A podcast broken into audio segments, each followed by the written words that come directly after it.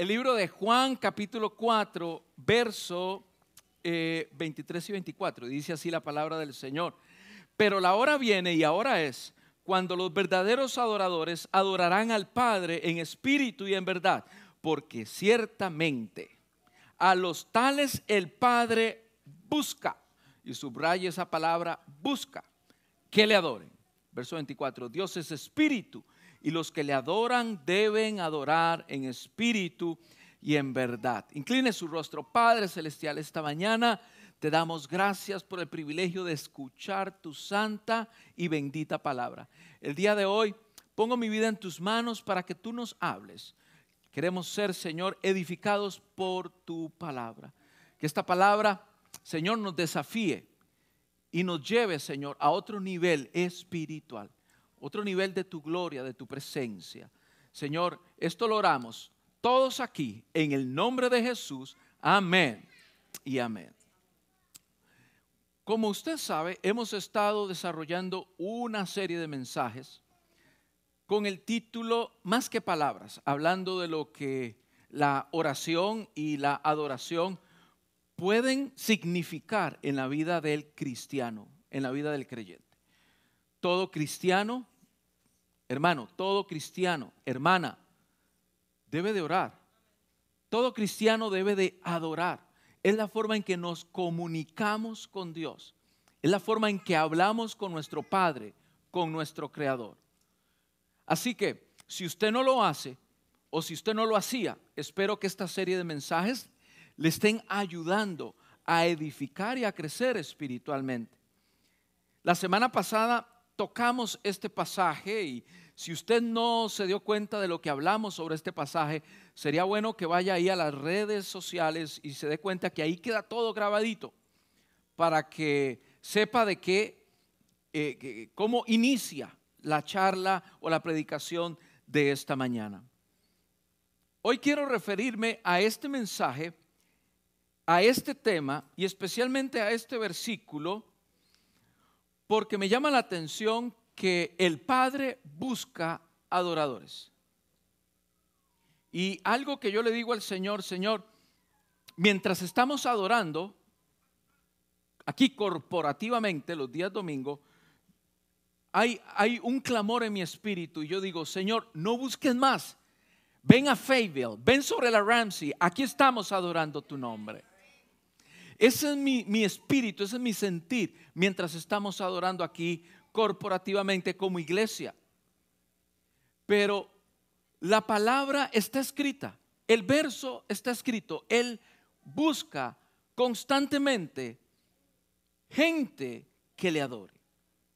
El Padre busca adoradores. ¿Por qué razón el Padre está buscando esos adoradores? Porque la adoración es sinónimo de una vida rendida a los pies de Cristo. Una vida que se entrega y se humilla a los pies de Cristo. Y como esto es poco usual, inclusive en el cristiano, por eso es que él anda buscando. ¿A alguien se le ha perdido un billete de 100 en la casa? Es raro que un billete de 100 se nos pierda en la casa.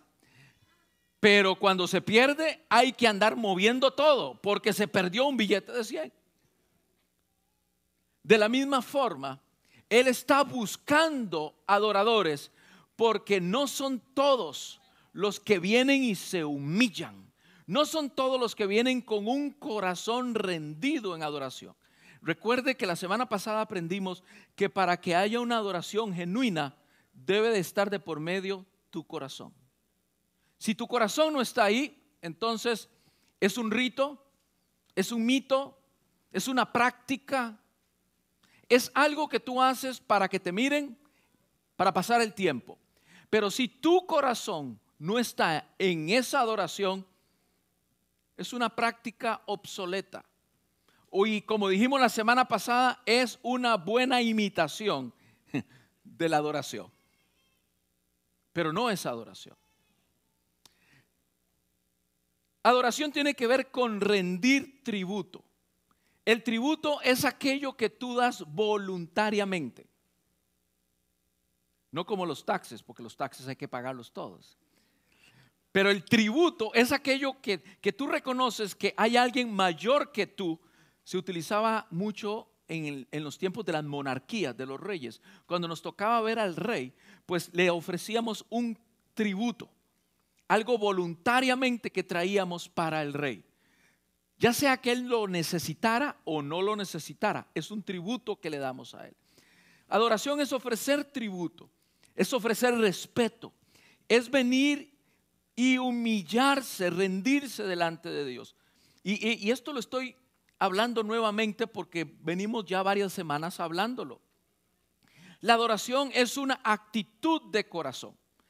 Por eso le pusimos al tema que terminamos viendo la semana pasada, es más que palabras, como lo que hizo María de Betania. Recuerdan que la semana pasada terminamos hablando de María de Betania.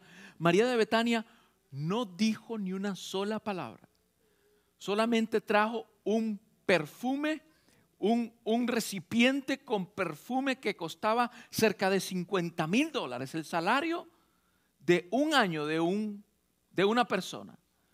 Y vino y lo rompió todo delante del Señor. Y esa mujer no dijo ni una sola palabra. Pero Jesús recibió ese acto como un acto de adoración. No tuvo que decir, Señor Jesús, aquí vengo a adorarte, para que Él se diera cuenta. No, sencillamente la disposición de corazón de María, Jesús pudo recibir ese acto como un acto de adoración extravagante, donde está de por medio el corazón. Así que si no está tu corazón de por medio, no es adoración. Y cuando las cosas están bien, qué difícil es poner el corazón. Cuando las cosas marchan bien, muchas veces no se pone, no se pone empeño y ganas a lo que se está haciendo no se pone sentido a lo que se está haciendo. Tienen muchas veces que las cosas están estar mal para que tú vengas y clames al Señor con todo tu corazón. ¿O me equivoco? Hello. Hello. Yo creo que todos ustedes conocen a un salmista que el Señor ha estado utilizando desde, los años 80, Marcos Witt, él escribió, la adoración es para Dios, pero tiene beneficios para nosotros como hijos de Dios.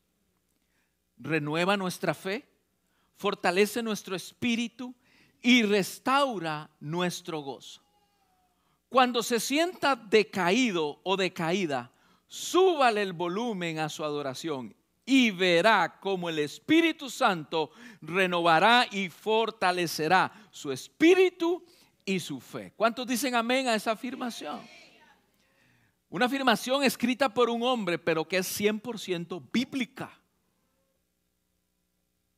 Y es que todos tenemos diferentes aflicciones. Todos tenemos diferentes desafíos. Es que no se extrañe. Así lo dice la palabra en el libro de Juan capítulo 16, 33. Dice, en el mundo tendréis aflicciones. ¿Cuántos han tenido aflicciones? De este lado nadie ha tenido aflicciones. Los afligidos están todos aquí. Y de este lado nadie. Yo me voy a quedar aquí para que no me den aflicciones. ¿Cuántos hemos tenido aflicciones en algún momento? Los jóvenes tal vez no han sentido la aflicción todavía. Dele gracias al Señor, pero en algún momento va a llegar. Espérese que se gradúe del colegio. Espérese que salga de la casa de sus papás para que vea cómo llegan las aflicciones por ahí. Pero la palabra Jesús no queda ahí. En el mundo, dice Jesús, tendréis aflicciones. Y que sepa yo, todos aquí estamos viviendo en el mundo. Jesús oró al Padre y le dijo, Señor, no te pido que te los lleves del mundo, sino que los protejas, que los guardes. Por esa razón nosotros estamos en medio del mundo y Él nos advierte, en el mundo van a tener aflicciones, pero hay una palabra poderosa y hay una promesa que es para ti y para mí. Pero Él dice, pero confiad, porque yo he vencido al mundo. ¿Cuánto dan gloria a Dios por eso? Muchas veces el cristiano se enfoca tanto en los problemas que pierde de vista el enfoque, pierde la confianza en Dios, porque ve los problemas más grandes muchas veces que su Dios. Estamos viendo tantos problemas a nuestro alrededor que no, Señor, no podemos hacer nada. Hay tanta situación abatiéndonos, golpeándonos. Yo que te quiero recordar hoy, iglesia, que nuestro Dios es más grande que cualquier problema que pueda atacarte, que pueda golpearte a ti y a tu familia. En medio de la angustia, en medio del temor y en medio de la dificultad, tú tienes que recordar esta gran verdad. ¿Cuántos alguna vez hemos cantado esta canción, Cuán grande es Dios? Cuán grande es Dios cántalo tan grande. Siempre invento las letras. Algo así va. ¿Alguien lo ha cantado aquí? Hay otra que dice, mi corazón entona la canción. Cuán grandes, cuán grandes. Eh. ¿Por qué usted canta esas canciones? Porque es que están en el orden, en el programa. Sí, está bien, pero ¿por qué las canta? ¿Usted cree que a Dios se le olvida que Él es grande? ¿Usted cree que cuando Dios está escuchando esos cantos, cuán grande es, eh", y están cantando todos aquí, cuán grande, entonces Dios dice, oh, qué lindo me están, ya se me había olvidado que yo era grande? ¿Qué? ¿Usted cree que Dios hace eso? Él sabe que Él es grande. Él sabe que Él es el Dios maravilloso, supremo, creador de los cielos. Usted no necesita recordárselo a Él. Quien necesita recordarlo es usted mismo. Quien necesita recordar que Dios es grande, que Él es grande, es poderoso, Él es digno, Él es infinito, Él es Dios de lo imposible. ¿Sabe quién es? Soy yo, es usted. Y en medio de las dificultades, Dios sigue siendo grande. Y en medio de, tu abatimiento, Dios sigue siendo grande. Y en medio de la felicidad y del gozo y la alegría, Dios sigue siendo grande. Él no cambia. Los que algunas veces olvidamos que Dios es grande, somos usted y yo. Hay que recordárselo al Señor, definitivamente no. Él sigue siendo grande, Él sigue siendo digno. Muchas veces se nos olvida que Él es grande. Entonces cuando empezamos a cantar con todo nuestro corazón cuán grande es Él, nuestra fe se revitaliza y, recordamos la, y la confianza en el Señor vuelve a estar en nuestro corazón y nos recuerda que nuestro Dios es más grande que cualquier situación que nos esté abatiendo. ¿Cuántos dicen amén a esa palabra? Un día vi a a este predicador haciendo esto y dije, un día tengo que hacerlo en la iglesia porque me encantó, o sea, me dejó una gran enseñanza. Así que muchas veces tenemos problemas en nuestra vida.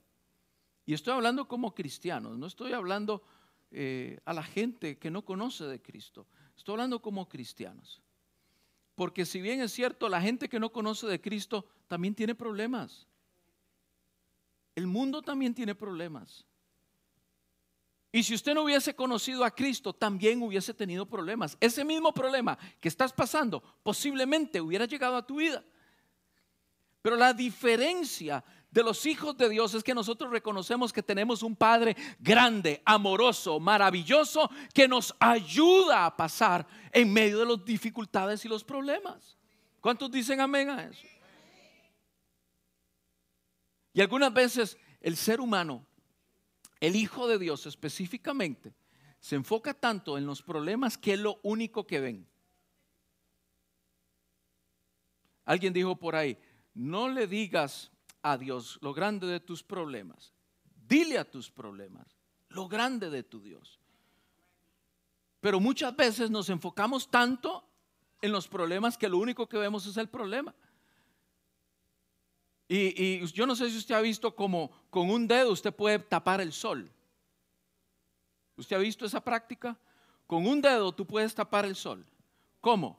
Ponle así el dedo al sol y acércalo a tu vista y de repente lo único que ves es tu dedo y se desapareció el sol.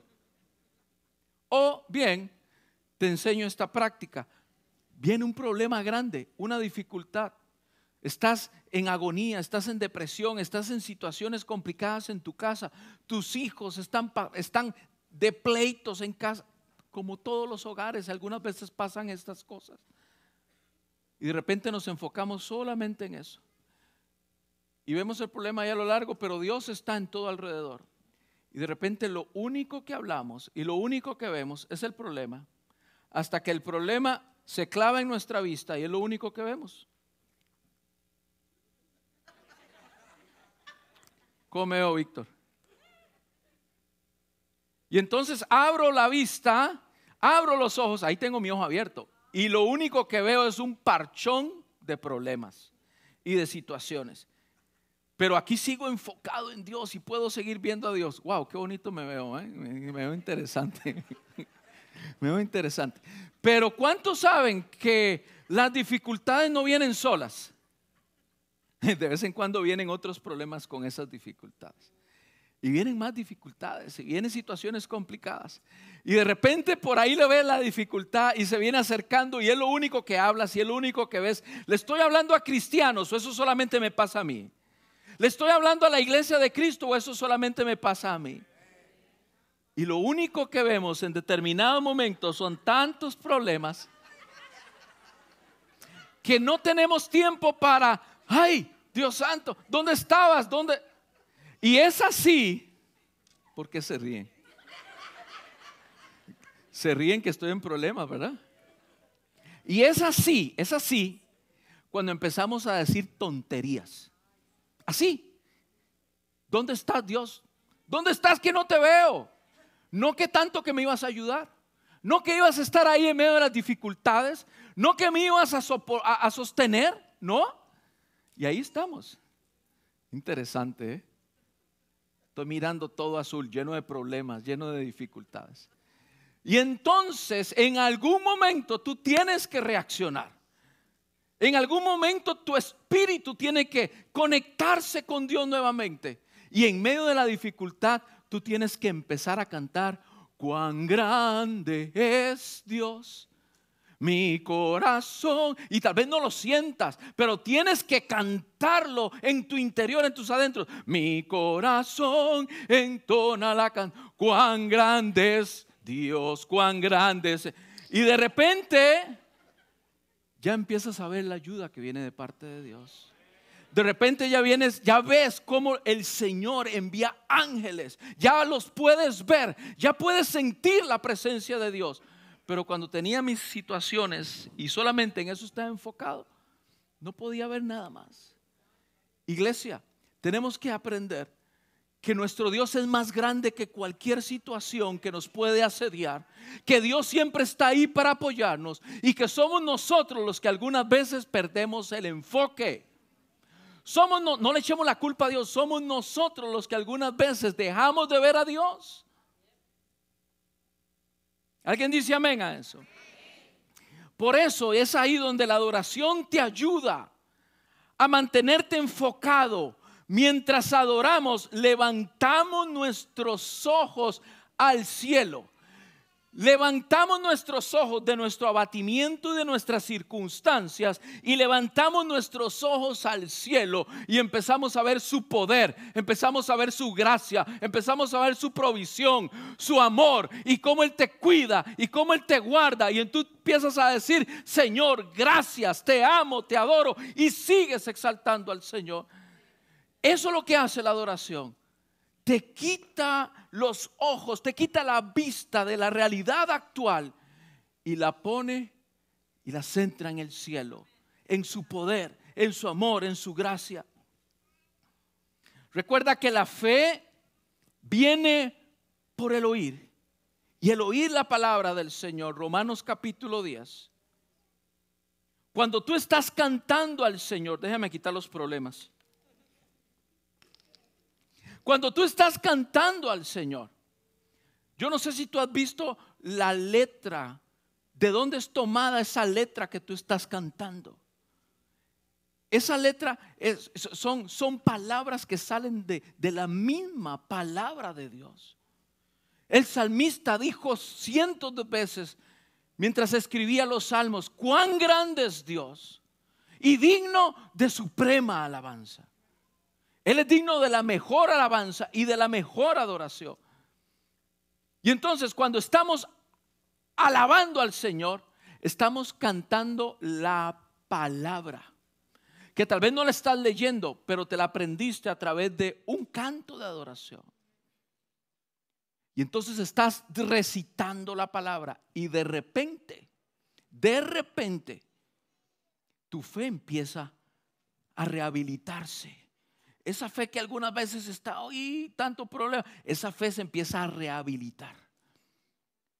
Y muchas veces están los cristianos ahí, es que el pastor no me llama, es que el otro pastor no me visita. Y mira, estoy en medio de este charco de problemas y sigo con problemas.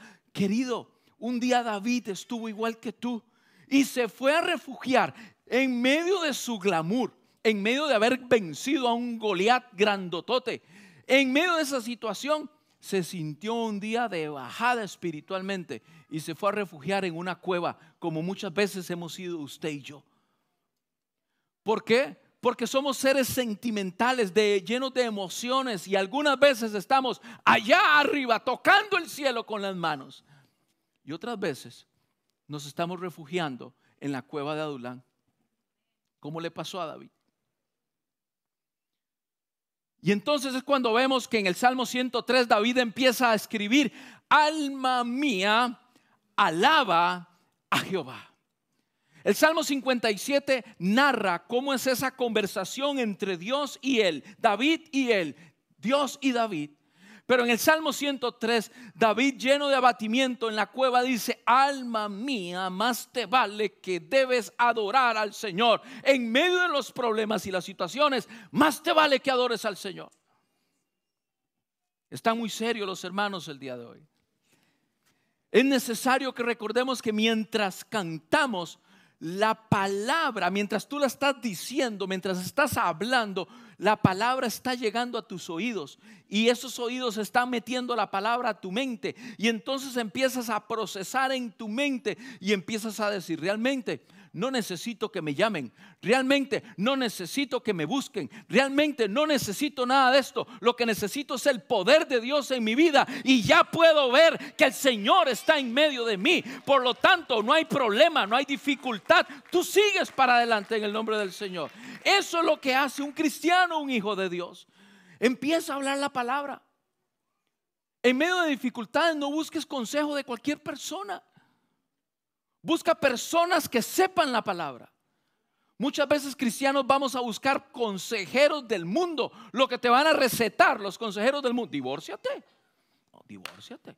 Ese no te merece. Ese no vale la pena. Ese no sirve. Eso es lo que vas a escuchar en el mundo. No sé qué hace un cristiano pidiéndole consejos a alguien que no conoce la palabra. Cuando tú escuchas la palabra, cuando te la aconsejan, cuando la lees y cuando la cantas, tu fe empieza a cobrar ánimo. Y de repente ves las cosas que no son como si fuesen. La palabra del Señor dice en el libro de Romanos que en Cristo somos más que vencedores. ¿Cuántos toman esa palabra el día de hoy? En Cristo somos más que vencedores. ¿Sabes por qué? Porque cuando estamos adorando, cuando estamos exaltando el nombre del Señor, en un medio de un culto como este, un servicio como este, o en nuestras casas, el Señor empieza a enviar ángeles para que peleen a tu favor. En medio de las situaciones que antes no ocurrían, el Señor dice, este está cansado, este está con problemas, pero aún así reconoce, reconoce que, que tengo poder, reconoce que estoy ahí para ayudarle y me adora y exalta mi nombre. Entonces el Señor empieza a despachar ángeles del cielo para que obren a tu favor. Y esos ángeles del cielo yo los he visto muchas veces. Yo no sé si usted los ha visto, yo los he visto muchas veces. Un día un ángel que mandó el Señor mandó a la orilla de la calle, empezó a tirar dólares. Como tres veces he contado esta historia. Aquí. Si usted no la ha escuchado, venga más seguido a la iglesia para que la escuche.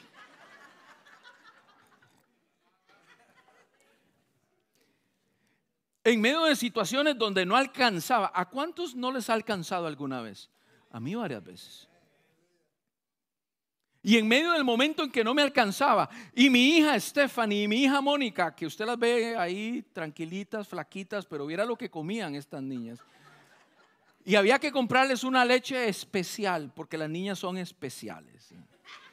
Había que comprarles una leche especial que cuesta, Jonathan, no te imaginas lo que costaba, 35 dólares hace 20 años. Yo le cuento que hace 35, hace 20 años, 35 dólares era tamaño poco de plata. ¿Mm?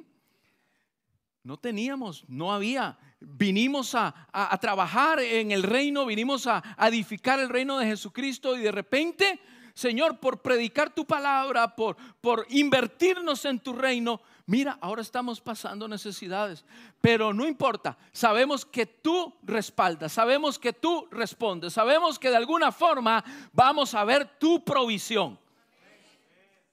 Y en medio de eso empezamos, no, no, no trajimos la banda para cantar en nuestra casa. Ya, no, no, no. En medio de nuestro abatimiento, en el corazón adorábamos al Señor, con todo nuestro ser adorábamos al Señor.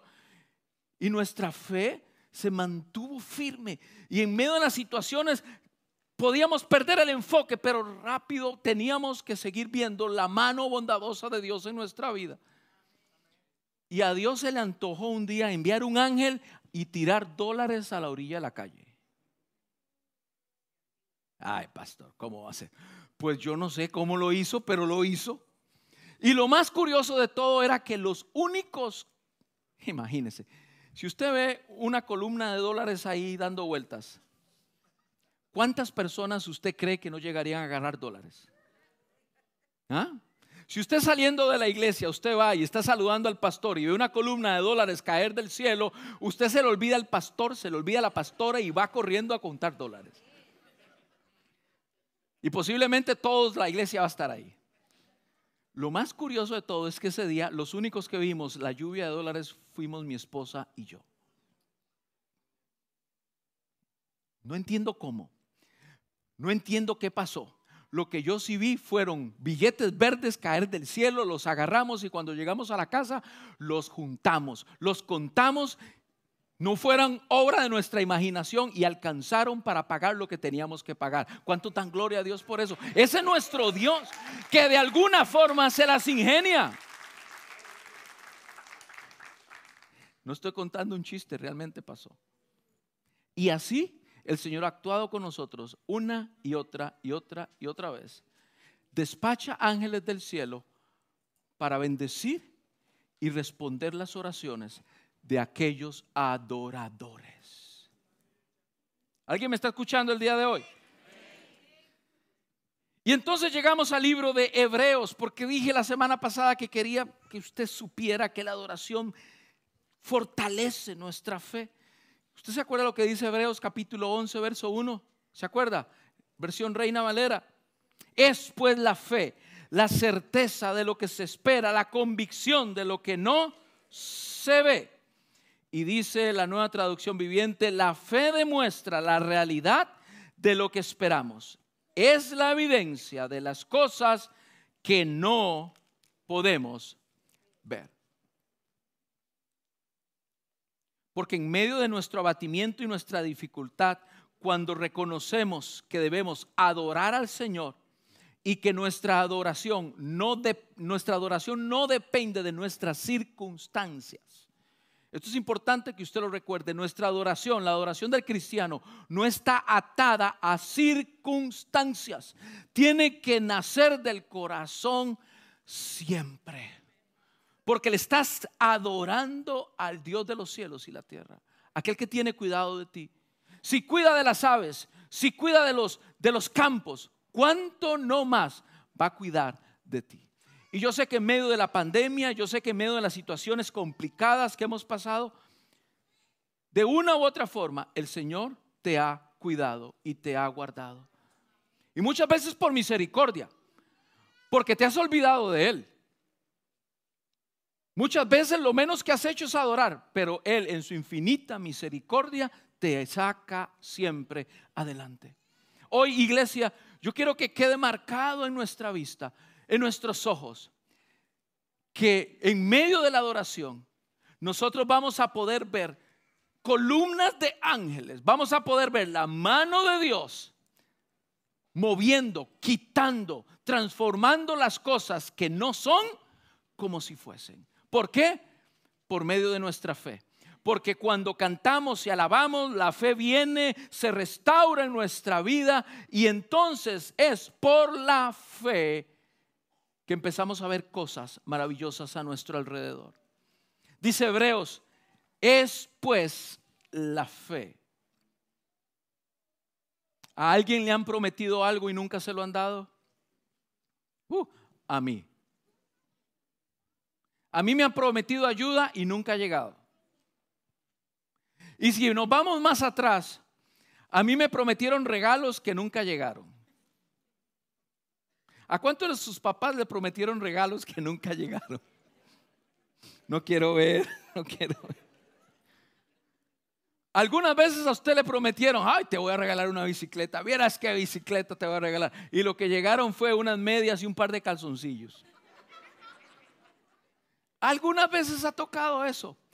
Y entonces, con esa misma creencia de que nos prometen y no cumplen, venimos y nos convertimos en hijos de Dios, pero debemos de recordar que nuestro Dios todo lo que promete lo cumple. Si Él ha prometido bendecirte y cuidarte, Él lo cumple. Eso no pasa por alto. Lo que necesitamos es mantener nuestra fe. Lo que necesitamos es estar enfocados en recordar que pueden haber mil problemas, pero nuestra fe debe mantenerse intacta. Nuestra confianza debe de mantenerse intacta. Un día estaba este profeta Eliseo. Este bandido Eliseo es bien bandido. ¿eh? Un día estaba el rey sirio. Y estaba detrás de los israelitas. Y entonces cada estrategia que hacía el rey sirio, el Señor se la revelaba a Eliseo. Y Eliseo corría y se las decía a los ejércitos de Israel. Y entonces el rey sirio acampaba en un lugar para esperar a los israelitas y los israelitas pasaban por otro lado. Y los veían que venían y el rey sirio dijo, ahora vamos a acampar aquí porque allá vienen. Y los israelitas agarraban por otro lugar. Y el rey sirio un día preguntó, ¿quién es el soplón de este ejército? ¿Quién es el que nos está vendiendo? ¿Quién nos está traicionando? Levante la mano, ¿quién es? ¿Quién está yéndole con información a, Israel? Y entonces los sirios dijeron, Señor, no se trata de que aquí hay un soplón o a un traicionero. lo que trata aquí es que el profeta de Dios, que se llama Eliseo, que está en Dotán, ese, su Dios le revela qué es lo que vamos a hacer. Y hasta en lo más secreto que tú hables, el día siguiente lo sabe Eliseo. Y Eliseo va y se lo cuenta al ejército de Israel. Ah, ¿con qué es así? ¿Con qué es así el asunto? Vayan a buscar a ese Eliseo donde quiera que esté, pero tiene que morir. No puede ser posible que nuestros planes sean revelados por él. ¿Y qué cree que pasó? Se fueron a Dotán, lo encontraron. Y una mañana, dice, dice que eh, en Dotán estaban los montes llenos de carros de ejércitos sirios, carros de a caballo, ¿no? No esas suburbans negras que aparecen en las películas de ahora, no. Er, son carros, carros de a caballo así. Estaban ahí en las montañas y se levantó el que acompañaba a Eliseo, su siervo. Abre la ventana, le va a hacer café a su señor, le está haciendo café, un café expreso, bien rico, colombiano, ahí Juan Valdés. Y de repente abre la ventana y va viendo tremenda sorpresa. Va viendo que vienen por ellos y que vienen ya casi y que están cerca. Y corre el sirviente y le dice, mi señor, no te imaginas lo que acabo de ver allá en la montaña. Viene el ejército de Siria y vienen por nosotros. ¿Y qué creen ustedes que le dijo Eliseo? Este bandido Eliseo, ¿no? Lo que le dice, la historia usted la puede leer en Segunda de Reyes capítulo 6, verso 16. Y viene este bandido Eliseo y le dice en el versículo 16, él le dijo, no tengas miedo, le está hablando Eliseo a su siervo, no tengas miedo, porque más son los que están con nosotros que los que están con ellos. Y el 17 dice, y oró Eliseo y dijo, te ruego, oh Jehová, que abras sus ojos para que vea. Entonces Jehová abrió los ojos del criado y miró, y he aquí que el monte estaba lleno de gente de a caballo y de carros de fuego alrededor de Eliseo. Mi querido, muchas veces el Señor enviará a estar contigo, a cuidarte, a protegerte. Que aunque pases en medio del fuego, no te quemes. Que aunque pases en medio del agua, no te ahogues. Pero necesitamos pedirle al Señor, Señor, ayúdanos a ver las cosas que no son como si fuesen. Aquí Eliseo le dice al Señor, Señor, necesito que este pobre sirviente pueda ver las cosas que tú y yo estamos viendo. Muchas veces usted va a necesitar a alguien que le diga, mi hermano, pero si las cosas no son así, mira lo que Dios está haciendo por ti. Y muchas veces en medio de un mensaje como este, usted tiene que fortalecer su fe, usted tiene que fortalecer su confianza en Dios, porque a pesar de que estás en dificultades, el ejército de Dios viene a favor, pelear por ti en el nombre del Señor. ¿Alguien dice amén a eso? Hay otra historia hermosa en el libro de los Hechos Digo, no la leí, pero usted sabe que es cierto lo que pasó en, el libro de Primera, Segunda de Reyes. Hay otra historia en el libro de los Hechos, capítulo 16, cuando está Pedro, no, perdón, está Pablo, está Pablo en el capítulo 16 y su esposa Silas. No, hermanos, Pablo no tenía, no, su esposa no se llamaba Silas.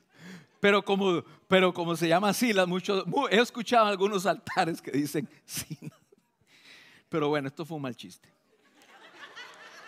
Solo yo me río.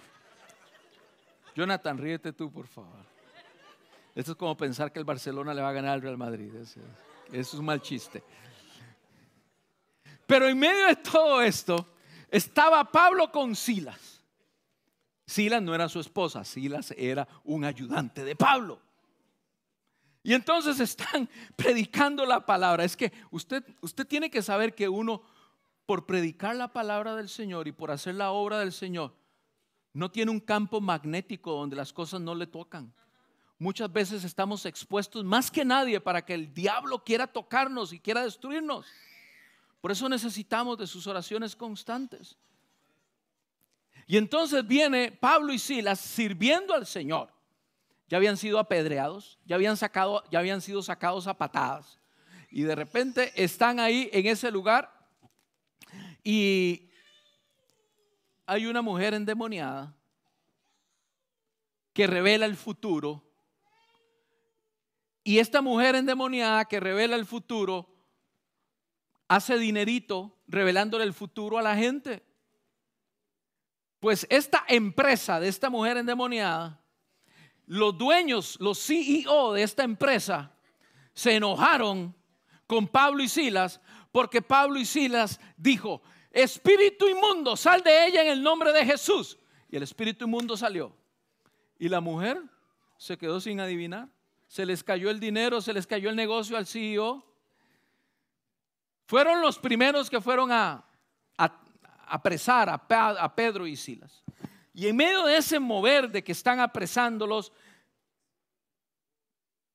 los jueces en ese momento le dicen, vayan, quítenle la ropa, desnúdenlos y los golpean hasta que no aguanten más. Y de pasada los meten en, allá en la cárcel, bien adentro. Y ya usted conoce la historia de lo que dice el libro de Hechos capítulo 16. Pablo y Silas, muchas veces como usted y yo, tal vez usted no por predicar el Evangelio, pero sí por ser un hijo de Dios. Muchas veces el enemigo viene contra usted y la barca usted siente como que se quiere romper. Y usted siente que lo golpean por aquí, viene por aquí, viene por aquí, y usted ya no sabe por dónde más recibir. Y muchas veces estamos como Pablo y Silas. Nos sentimos atados de manos, de pies, nos sentimos con frío, nos sentimos desnudos, nos sentimos que estamos solos. Y es ahí donde Pablo y Silas, ¿por qué razón? No lo sé. ¿Por qué lo hicieron? No lo sé. Lo único que me cruza por la mente es porque cuando se convirtieron al Señor, cuando reconocieron al Señor Jesucristo, lo hicieron de corazón. La única razón que me cabe en la cabeza. Y empezaron ellos a orar y adorar al Señor. Y textualmente dice el libro de Hechos que empezaron a cantar cantos espirituales.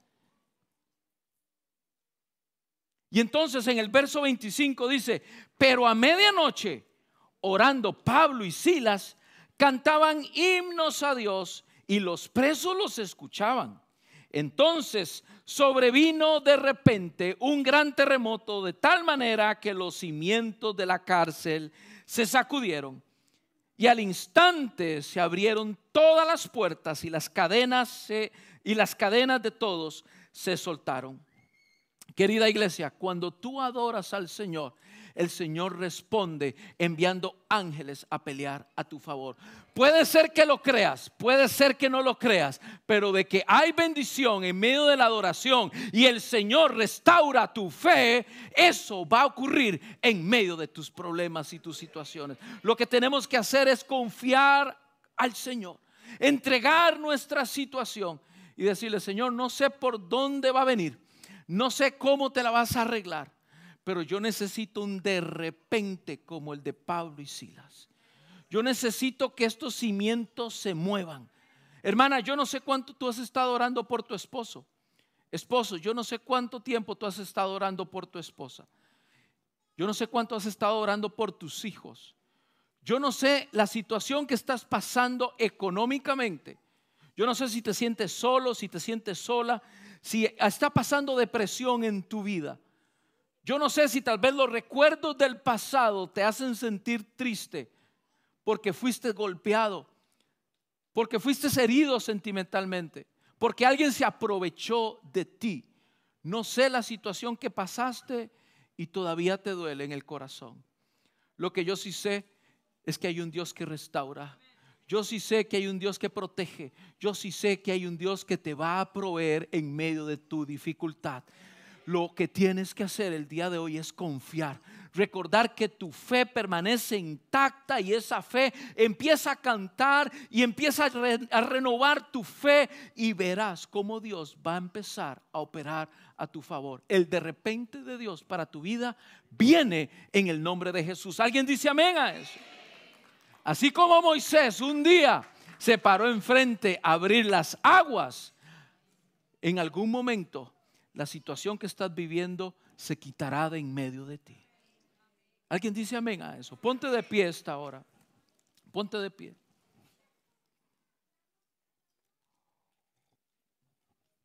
La próxima semana vamos a estarle dando seguimiento a este tema por la fe, por la fe en Dios, por la fe en sus proezas, por la fe lo que Él puede hacer en mí, por la fe que tengo en el Hijo de Dios, por la fe, por la fe. En Hebreos capítulo 11 hay un pasaje donde el escritor de Hebreos empieza a decir, por la fe Abraham, por la fe Noé, por la fe Moisés, por la fe, por la fe, por la fe. Porque tuvieron fe, el Señor les concedió. Porque tuvieron confianza, el Señor les permitió. Queridos, yo creo en mi corazón que por la fe tú verás la victoria de tu situación en el nombre de Jesús. Y tal vez tu nombre también sea escrito en ese seguimiento de Hebreos capítulo 11, esos, esos, esos campeones de la fe, porque has creído en el Señor, porque has confiado en Él. Así como Moisés se paró enfrente de ese mar y ese mar fue abierto. Vengamos delante de Él, adoremos al Señor y confiemos que esa situación que te está batiendo, que te está doliendo, sea destruida en el nombre del Señor. Veamos las cosas que no son como si fuesen en el nombre de Jesús. ¿Alguien dice amén a eso? Mira esa situación. Tal vez tienes la situación en tu vista. Inclina tu rostro por un momento. Mira esa situación. Tal vez tienes esa situación aquí como yo la tenía en mis ojos. Tal vez solamente de eso hablas, tal vez solamente de eso piensas, tal vez solamente de eso dices. Hoy yo oro por un milagro para que esa situación en el nombre de Jesús desaparezca de delante de ti. Yo oro por milagros el día de hoy. Yo oro para que tu fe el día de hoy se rehabilite, que tu confianza en Dios permanezca intacta.